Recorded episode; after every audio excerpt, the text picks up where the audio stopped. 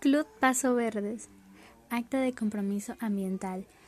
Cuidar el ambiente no es solo responsabilidad de las autoridades, alcaldías, gobernaciones, empresas, colegios, etc. También depende de nosotros como ciudadanos, como ocupantes de un territorio y como seres humanos. Por medio de esta acta me comprometo a realizar prácticas amigables con el ambiente, dejar de lado los hábitos que perjudiquen mi entorno, llevar a cabo las recomendaciones establecidas en el proyecto ambiental.